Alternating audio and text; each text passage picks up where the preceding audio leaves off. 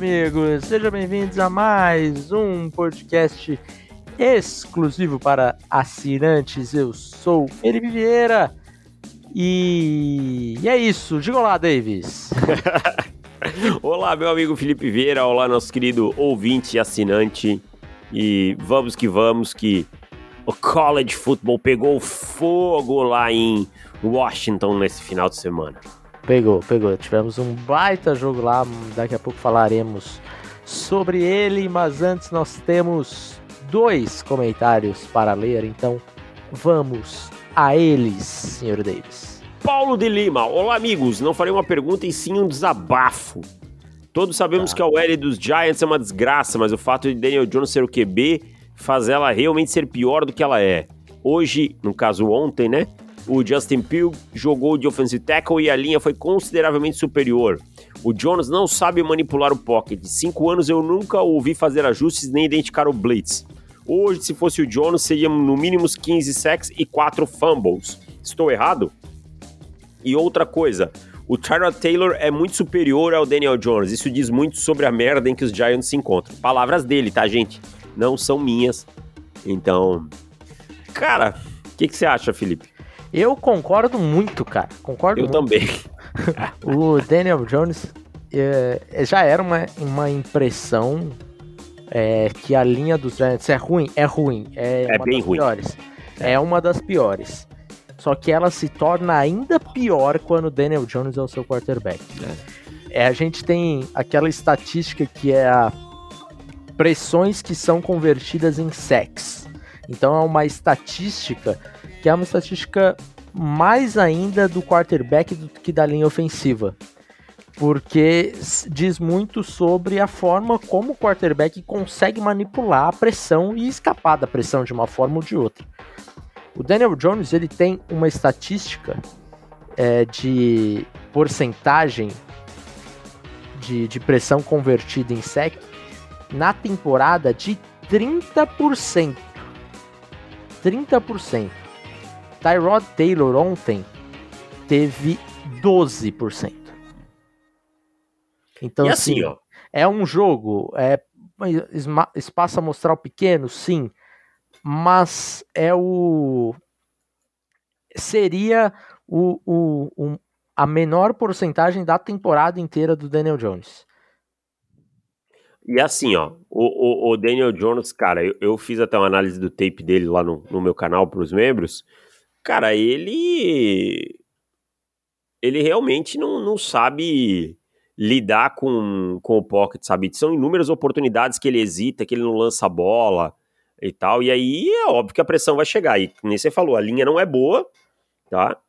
Aí acaba tendo que se virar nos 30 aí ainda mais, e aí ele sai correndo e parece que a linha é que deixou ele naquela situação. Quando uhum. muitas vezes é ele mesmo, tá? É. Ontem e, e assim, gente... o Taylor não é um bom quarterback, tá? Só pra ficar Não bem... é, não é. Não é. A gente viu um jogo ontem que os Giants estiveram no, no jogo durante a partida inteira, foi definida na última, no último lance, é, e o Tyrod Taylor teve erros grotescos nessa partida, inclusive no final do primeiro tempo ali. Minha Nossa Senhora, Tyrod Taylor, o que, que passou na sua cabeça? Mas, ainda assim, foi um jogo que ele manteve os Giants no jogo, não por ele estar fazendo grandes coisas, e sim por ele não estar fazendo cagadas homéricas que é o que normalmente a gente está acostumado a ver o Daniel Jones fazendo. É isso então, aí. Eu acredito que esse jogo não teria sido. Não teria ido para a última posse caso o Daniel Jones tivesse sido o quarterback. É isso aí. E o Paulo Ferreira pergunta: qual o tamanho do barulho quando se fala em college? Digo, depois desse final de semana já se fala em Drake May chegando perto de Caleb Williams ou as pessoas são mais ponderadas nesse universo? A gente vai falar bastante sobre Caleb Williams hoje, né? É. é. Mas eu acho que assim. É, é diferente depende, da NFL. Depende do lado que você tá, né? É, Por exemplo. Que, que, diferente da NFL, Felipe. Ah. Assim, um pouco importa o barulho. Sim. Sabe? Porque assim, para escolher o Caleb Williams ou o Drake May, basta que o time, o primeiro time goste é, de um deles, né? Então, é, é, essa questão do barulho, eu acho que na NFL ela é mais problemática, porque assim, dali o cara vai pro banco, né? E, e tem pressão ah, da mídia, de, de, de, grana, né? Ninguém quer no estádio ver um quarterback que tá, perdeu 15 dos últimos 17 jogos. Mas no college football eu acho que isso aí não impacta tanto.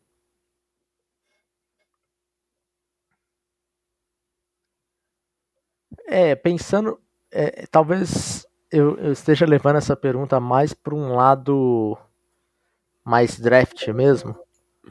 É, eu acho que essa foi, essa foi uma rodada que invariavelmente as coisas se aproximaram entre os dois. Talvez não num nível que, por exemplo, para você pode ser que ainda Caleb Williams está com uma volta de vantagem em cima do Drake May. Pode ser, mas o Drake May talvez tirou uma curva aí na, de vantagem. É. E para outras pessoas, por exemplo, o Jorge Miguel, nosso, nosso ouvinte aqui, que mandou pergunta na, no podcast passado, falando que ele preferia o Drake May, talvez ele só ficou mais confortável com esse take dele, que era um hot take, e talvez ele estava se sentindo super bem com esse, entre aspas, hot take.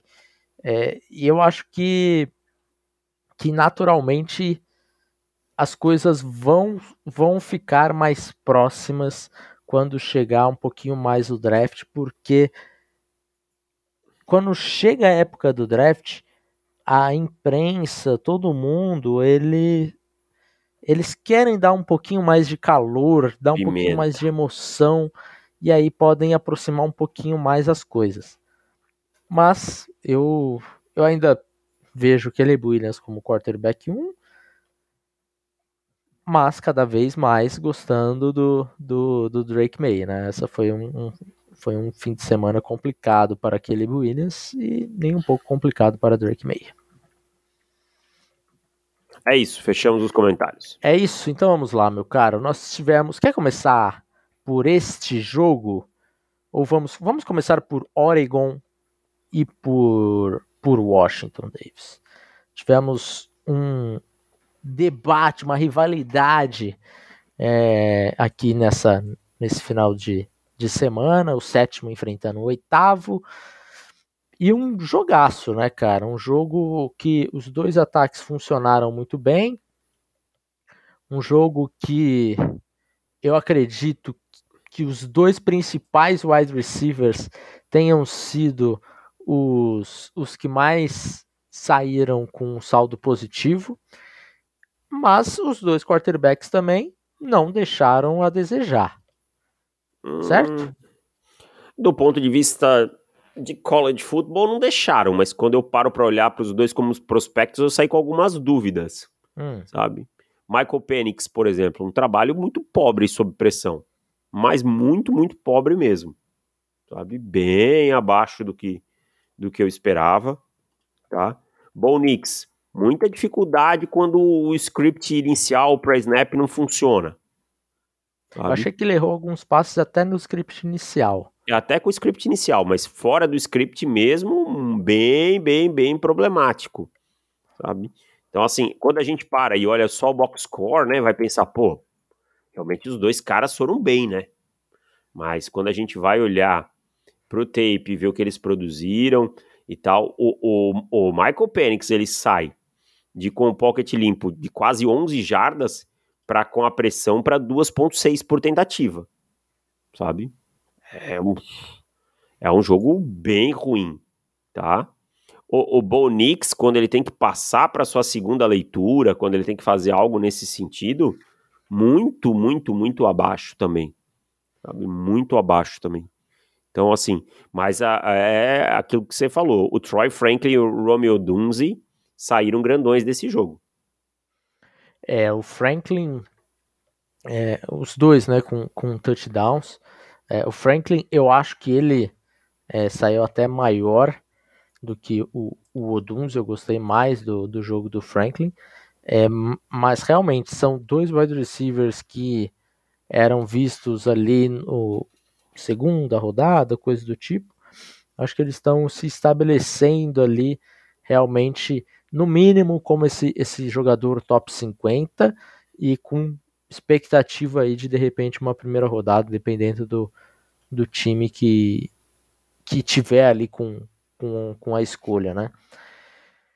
É, mas Odunze e, e Franklin, para você, são jogadores de primeira rodada nesse momento, Davis? Ainda não, cara. Ainda não. Ainda, ainda não cravo, não. Tipo, naquela grade. Né? Não que não possam sair, né? Uhum. Só um pouquinho que alguém ficou nervosa aqui. Só um pouquinho, tá? Fã, de, fã dos Huskies e está falando que Romeo Dunze será a escolha de primeira rodada sim. Charlotte, Charlotte filha, é a, é a volta ali. Vem cá. Tá tudo bem, tá? Tá bom? Se acalma. Se acalma. Se acalma. Bom? Tá bom, Scooby-Loo? Fica quietinho. Acho que eu acho que tem 4 metros de altura aí. Então... Ai, essa minha filha, essa minha filha. Não é fácil, bicho é, é valente. Mas assim, voltando, voltando ao tema. A Charlotte está brava porque você está falando mal do, dos Huskies. Não, é porque ela viu alguém passar. Ela é cão de guarda, cara. Bicho, é valente. Ah, valente. Ah, voltando é a, ao tema, né? O, o, eu gosto muito do jogo dos dois e tal. E, e, ser primeira rodada, existe. A gente precisa deixar claro. São 32 jogadores que vão sair na primeira rodada. Isso não quer dizer que eles não vão. Mas dentro daqueles 18 a 20 que a gente costuma ter a grade, eu ainda não consigo cravar eles, não. Mais alguém aqui nesse jogo que você gostaria de, de destacar, Davis? O kicker Não, assim, de Oregon? Um jogo. O, Brandon Dorlos, né? O, o, jogador de linha defensiva de Oregon, teve um, um grande jogo. Né? É, é, um cara que pode aparecer aí, no, um, talvez numa quarta rodada, alguma coisa assim. Acho que, acho que antes não, não vi muito cotado, não. Mas teve um, um belo jogo, conseguiu bastante pressões ali. É, é um cara que vale a, a pena ficar um pouquinho atento. Cara que joga ali no, no gap B, um pouquinho mais às vezes na frente do tackle. Foi um jogador que jogou bem. Um cara que tá me decepcionando um pouquinho, aliás, até eu queria aproveitar, é o hum. Braylon Trice, tá? É um cara que para mim deu, é. deu uma, uma sumida legal, assim, nesse ano. Num... E nesse jogo também não, não foi fator, não. E jogou, hein? Acho que foi o cara que mais teve snaps no, na defesa de, de Washington. É mas não, não foi, não apareceu assim, não, não encantou em momento nenhum. Davis, vamos pro jogo que talvez tenha mais impactos, ou que pelo menos mais vai ser falado até abril, que é USC e Notre Dame. Vitória de, de Notre Dame por 48 a 20. É num, num jogo de três interceptações para Caleb Williams, quase quatro, Davis. E aí, meu caro, o que, que, está acontecendo com Caleb Williams? É preocupante? O que, que você tira desse, desse jogo aqui do, do Williams? O que me incomoda no Caleb Williams, cara, às vezes é uma coisa que é, você falou muito dele, dificuldade dele às vezes em jogar na estrutura, né? E, e eu concordo bem nisso, mas tem um outro ponto que me incomoda no Caleb Williams e que isso vem desde o ano passado. Sabe? Eu fiz o jogo, acho que dele contra Tulane no Bowl e isso aconteceu. Ah, o Caleb Williams ele tem, e eu não estou dizendo que isso é na personalidade dele, estou dizendo dentro de campo, tá? Dentro de campo, o Caleb Williams ele acha que ele vai resolver todas as jogadas, sabe? Uhum. É uma, uma certa, abre aspas aqui, prepotência, tá? que ele vai conseguir resolver qualquer jogada lançando de qualquer jeito, de qualquer ponto do campo. E assim, o que eu espero de um quarterback que vá, que vá é, com o tempo passando, né? Quanto mais tempo ele vai ter de campo, que ele vá amadurecendo. Uhum. E eu começo a questionar se o Caleb Williams está amadurecendo ou não. Tá? Porque as interceptações que ele teve foram de um quarterback que não, não amadureceu em nada. É. Né? Que não, não teve uma, uma evolução nesse ponto. Então, o que começa a me preocupar é isso. É, quão, quão o Caleb Williams está pronto para evoluir, quanto ele, quanto ele está evoluindo ou quanto ele está estagnado nesse ponto. Tecnicamente, ele não é um jogador que a gente tem muitos buracos, né? Mas essa parte mental do jogo dele começa a me preocupar. É, confesso que já é o segundo jogo aí que me preocupa um pouquinho do Caleb Williams, esse ainda mais do que do que o jogo passado contra o Arizona, que também sofreu para ganhar desse time de Arizona. É, aí muito por conta da defesa também de USC que não, não jogou bem. Mas nesse jogo eu nem achei que a defesa de USC foi tão ruim assim. Falar, pô, Felipe, você tá maluco, tomou 48 pontos. Pros padrões é. dela. É, pros padrões do USC eu não acho que foi tão mal assim. E muito de campo curto, né? Para, para Notre Dame também. Agora, é um quarterback que é, a gente falava que não normalmente ele não arriscava tanto sem ter aquele risco calculado, que era uma das grandes características do Caleb Williams, de jogar muito bem fora da estrutura, arriscar, mas saber o risco que ele está correndo. Nesse momento, ele não está fazendo isso. É, já foram 12 bolas interceptáveis que ele lançou na temporada. E nós estamos na semana 7. É, no, na temporada passada ele lançou 11 a temporada inteira. Quer dizer, ainda tem metade dos jogos aí para ele e, e ele já alcançou, já passou o número que ele tinha que ele tinha ano passado. Isso preocupa. Preocupa que também temos aquela aqueles lançamentos que o Pro Football Focus chama de big time throws, né? Que é em janelas apertadas, que é em em situações você fala, pô, que, que jogadaça, que bola do quarterback. Ele só lançou nove esse ano. E aí, quando a gente compara com Drake May, por exemplo, que tem um jogo a menos, Drake May já teve 14 dessas big time throws e só quatro bolas interceptáveis. Então você que tem aquela que tem aquela, aquela discussão entre ah, tá muito distante um e outro, é, a cada semana que passa, essa, distância vai diminuindo cada vez mais, tá? Quantas interceptações o Drake May tem na temporada? Quatro. Quatro? Quatro. É, ele tem. Uma não foi culpa dele. É, uma era para ter sido inter, interceptada nesse jogo de, de Miami, ele teve sorte, não foi. Então tá 4 e 4, tá? E e o Caleb Williams está tendo sorte, né? Porque ele também tem quatro interceptações, mas o triplo de, de bolas interceptáveis. Então, é, quem, quem gosta mais do Drake May, quem falava, ah, o Drake May é o QB1 lá no começo da temporada, passado um mês e meio, essa pessoa já não, não está tão maluca assim, tá? Então, o Caleb Williams realmente precisa melhorar e outra coisa que eu queria trazer é que o Caleb Williams jogou com, contra uma defesa de verdade pela primeira vez agora. Os outros jogos foram defesas fáceis. Vamos ver como é que vai ser, por exemplo, contra. Ele ainda tem alguns jogos, né? Como o Oregon. Ele pega né? Utah agora, nessa Utah. final de semana. Já é um jogo, uma defesa. É, a segunda melhor defesa que ele vai enfrentar na temporada até agora. Então, tem muitas coisas aí que o, que o Caleb Williams é, precisa melhorar para chegar com esse patamar de quarterback é, Joe Burrow, com esse patamar que ah, a Copa Caleb Williams, tá todo mundo maluco pelo Caleb Williams.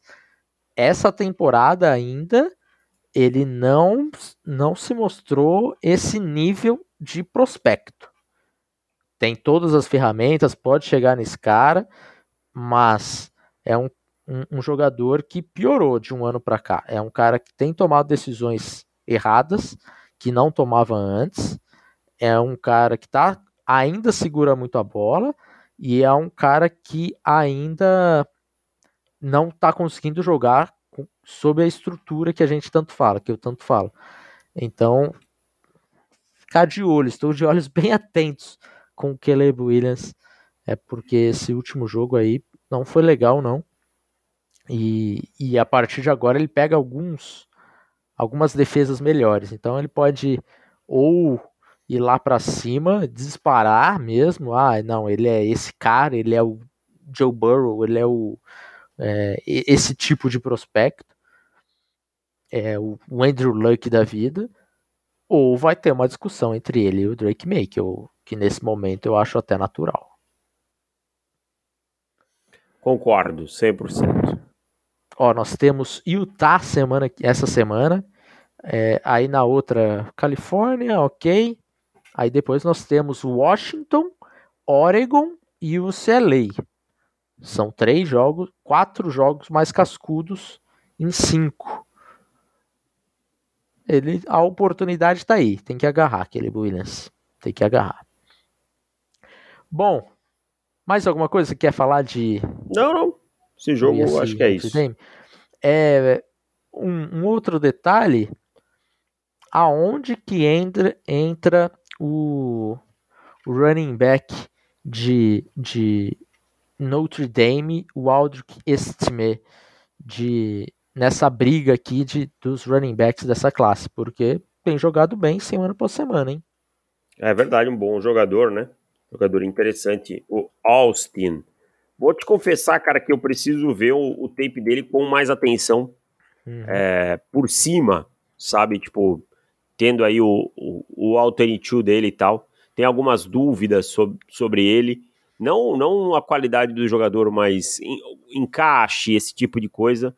Mas é um jogador que está ganhando estoque, né? Não, é. não, há dúvida que, que vem, vem crescendo aí na, na temporada. Talvez seja um jogador hoje aí para uma terceira rodada, alguma coisa assim, né? Mas eu preciso é. ver o, o Aldrich Steam com mais, com mais carinho. 78 jardas depois do contato nesse jogo aqui. Foi bem o garoto, foi bem.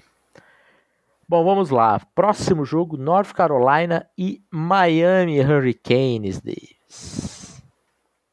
E aí? e aí que... é o jogo do Drake May, né, cara? Aí é o jogo do que o Drake May apareceu nessa partida, né? É um, um começo assim meio complicado de de North Carolina no começo do jogo, né? É, não estava tendo um, um, jogo muito tranquilo, mas é nessa hora que você precisa que seu quarterback apareça. Tudo bem, foram 51% de passes completos, mas teve muitos drops, né? Se, se você tirar os drops aí, vai lá para casa dos 65%, uhum. tá? E quatro touchdowns para ganhar esse jogo, sabe? Então, é, é, o Drake May fez o que se esperava né, que o, o Caleb Williams fizesse no outro jogo. É. E o que, que foi o, o Tess Walker, né? É, seis recepções, três touchdowns, 132 jardas. É, também é um, um wide receiver aí para ficar bem de olho na pro, pro, pra temporada aí para ver aonde que ele, que ele entra nesse draft. É um cara que é, teve problemas aí de, de, de, elegibilidade, acabou ficando livre para jogar agora e voltou muito bem, três touchdowns. A, a ver aí o Tess Walker, jogador muito interessante. E, e o Tyler Van Dyke Davis, jogador ruim. Pra jogar onde? Segue sendo ruim. Segue sendo ruim. É difícil. É difícil criar expectativas com Tyler Van é. Dyke. Não, não, não me encanta. Não, não, é, não vai ser um bom um joguinho bom aí que ele faça que, que vai me encantar. É.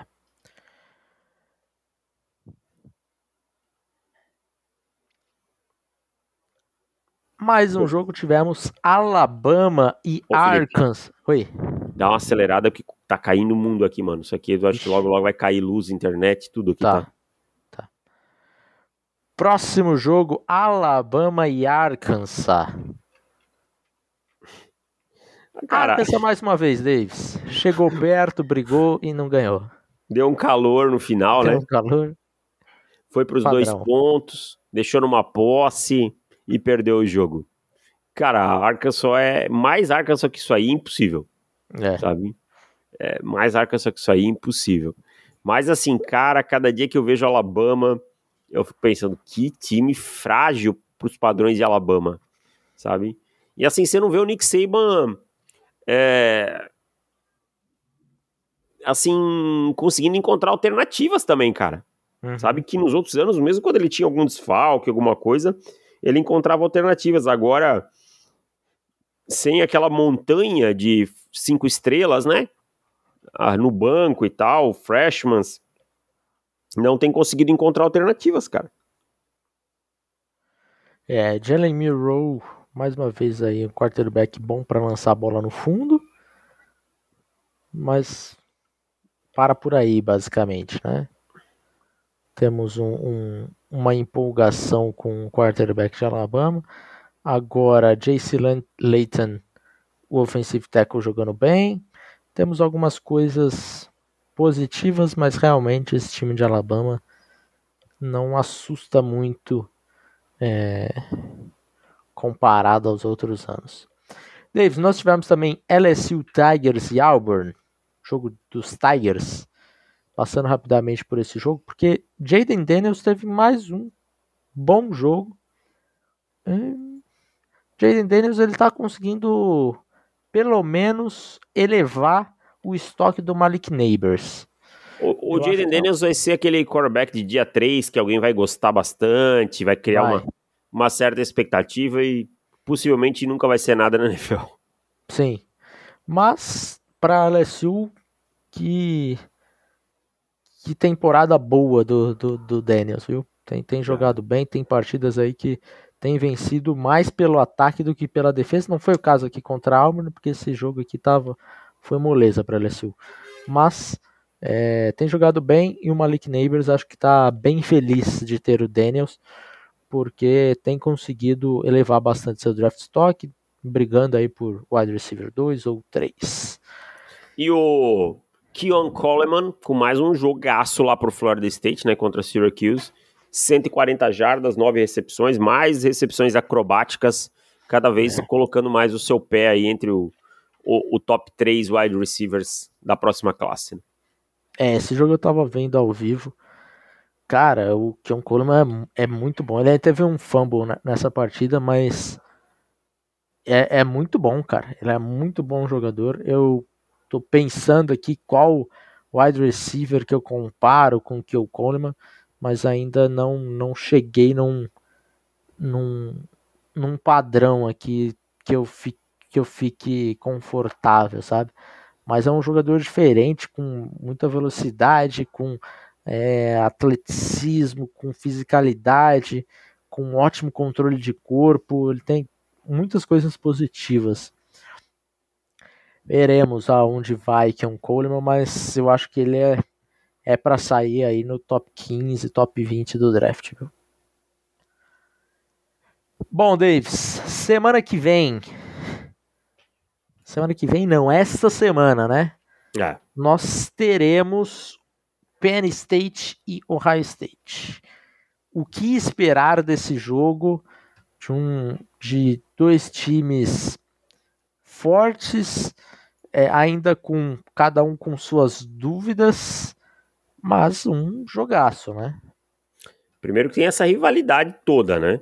Essa é. rivalidade toda que sempre é, ferve nesse jogo. É, a gente vai ver Marvin Harrison Jr., vai ver o Kyle McCord, que parece ter se estabelecido como quarterback. Né? No outro lado, Penn State, o Drew Waller é um cara que ainda também não está 100% é, é firme lá, né? Assim, não está performando em alto nível, co como se esperava, mas também é um cara que não tem nenhuma interceptação, tá cuidando da bola, né? Você tem o Katron Allen, Nicholas Singleton, uma boa dupla de running backs. Cara, é um jogo daqueles assim para é, eu sei que é clichê, mas vai ser decidido para mim realmente no detalhe. Talvez seja o Ohio State Penn State mais equilibrado dos é. últimos é. tempos, assim. Sabe? Os é. outros anos chegava, Penn State até fazia um calor e tal, mas a gente olhava sempre para o Ohio State como favorito, né? Sim, sem dúvidas. E, e vai ser legal de ver o Marvin Harrison, porque nós temos um Kellen King do outro lado. Exato. Temos um, uma boa secundária é, em Penn State, até não só falando do King, porque a gente sabe que muitas vezes o cornerback lá, cornerback de college, é, geralmente não, não, não fica acompanhando o principal wide receiver do, do outro time. Então a gente vai ter um, bons embates ali de cornerback e wide receiver nessa partida. É o grande jogo da, da semana, o jogo da uma hora da tarde. Então já esteja preparado aí uma hora da tarde, porque Penn State e Ohio State, dois invictos, rivalidade histórica, bons prospectos, baita jogo para acompanhar, Davis. É isso, vai ser um jogaço. E uma hora da tarde é o melhor horário que tem para esse, esse tipo de jogo. Você almoça e já senta ali na frente da TV. É isso.